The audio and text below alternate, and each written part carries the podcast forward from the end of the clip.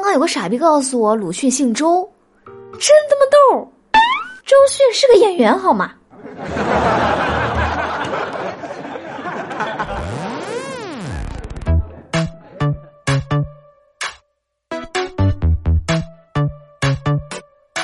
汽车限号多没劲呀！有本事限性别呀！一三五男的出门，二四六女的上街。周日呢，两口子结伴而行，每天十三亿人口出来六亿，窝着六亿，车也不堵了，天也蓝了。老婆出门，老公放心；老公出门，老婆放心。政府也省心，就连流氓都没目标了，也不用下岗了，厕所也不用中间垒墙了。感觉这个世界好像也没什么意义了。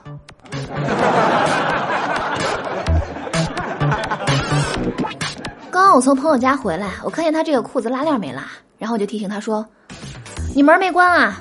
他回头一看，若无其事的说：“没事儿，我爸在里边呢。”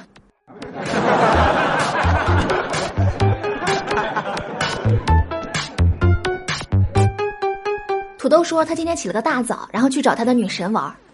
去到女神家呢，给这个土豆开门的是女神的小侄女。小家伙很客气的把土豆请进屋，然后说：“啊，那个我姑姑还没起呢。”然后就转身去叫土豆的女神啊。土豆刚坐下来呢，就听到这个女神的侄女说：“快起床呀，想拱你的猪又来了。”这就是传说中的好白菜都会被猪拱了吗？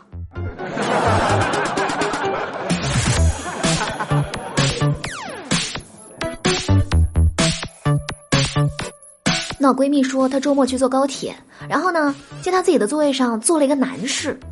我闺蜜呢看了看自己的票啊，然后就非常客气的说：“啊，先生，你坐错位置了吧？”这个男士呢拿了票再看了看，我看清楚了，这是我的座，你坐错了。我闺蜜又仔细看了一下他的票，然后就没有说话，默默的站在他的身旁。过了一会儿，高铁发车了。我闺蜜就低头跟这个男的说：“先生，你没坐错座位，你只不过就是坐错车了。”然后就听到这个男士发出鬼哭狼嚎的叫声。如果嚎叫能解决问题的话，驴早就统治世界了，好吗？那上周吧，北京特别热，我闺蜜呢就在自己家这个花园里脱光了晒这个日光浴，然后呢就被她的这个女邻居。打电话报警了，结果呢，我闺蜜就被当做暴露狂抓进了局子里。今天，我闺蜜发现，她这个女邻居也一丝不挂的在花园里晒日光浴。作为报复呢，她也打电话报警了。结果，我闺蜜被当做偷窥狂，再次被抓进了局子。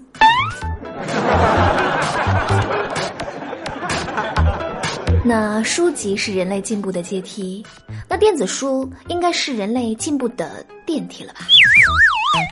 从前有一个孩子读书破万卷，然后呢，图书馆就把他拉入黑名单了。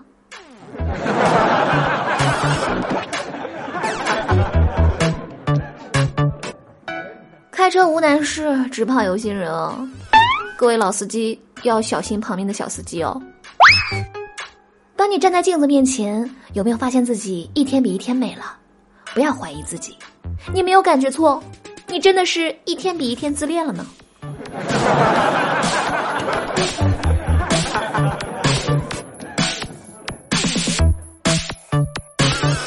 好了，今天的节目就到这里。想要了解更多节目详情，欢迎关注微信公众账号“有小黎幺二二七”，拼音的有小黎加上数字的幺二二七，就可以关注到更多节目详情。好了，下期节目再见喽！我是有小黎，拜拜。